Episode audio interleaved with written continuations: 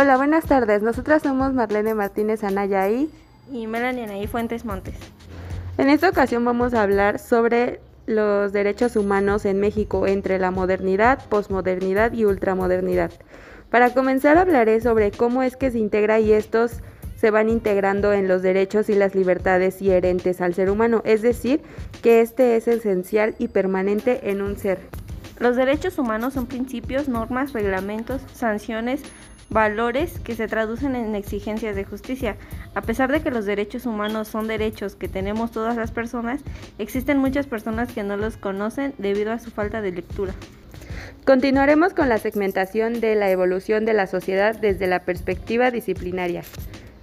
Empezaremos por las épocas, que es modernidad, y en este se utiliza la inteligencia como razón. El periodo es de 1789 a 1946.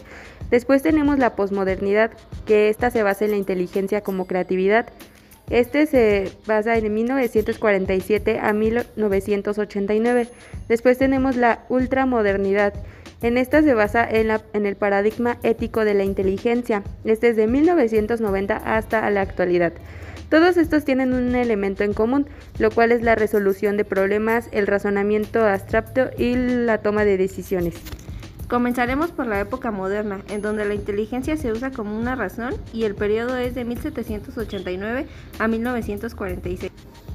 Cuando hablamos de modernidad, hace referencia a la división del presente con el pasado. Esta surge en Europa entre los siglos XV y XVIII. Aquí termina la Edad Media. ¿Sigo? Surgen nuevas formas de pensamiento donde hay cambios relevantes en los ámbitos de la filosofía, política y el derecho.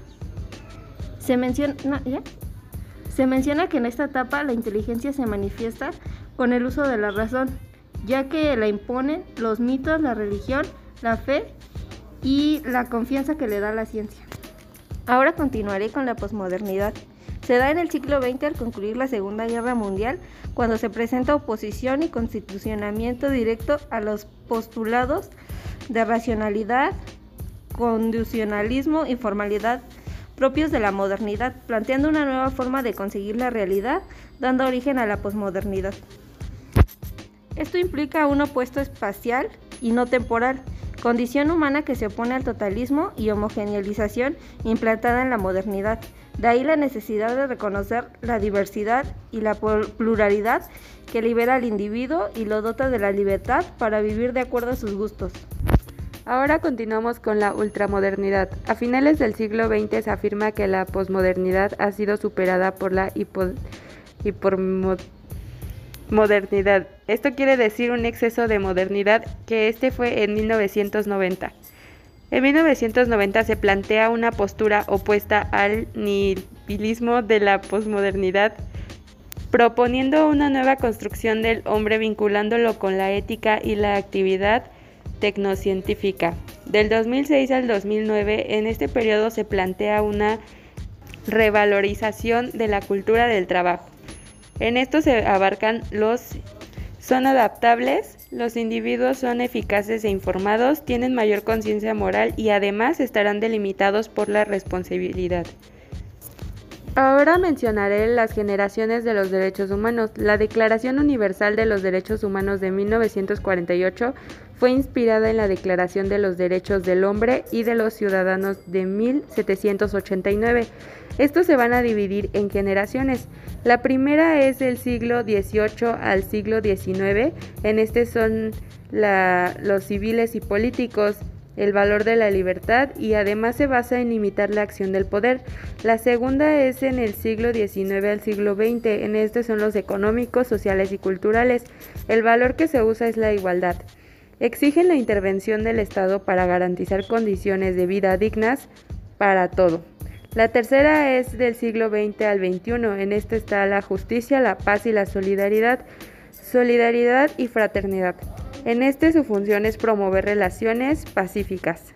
Tenemos algunos principios, los cuales son el principio de la universalidad, los derechos humanos corresponden y deben aplicarse a todas las personas por igual.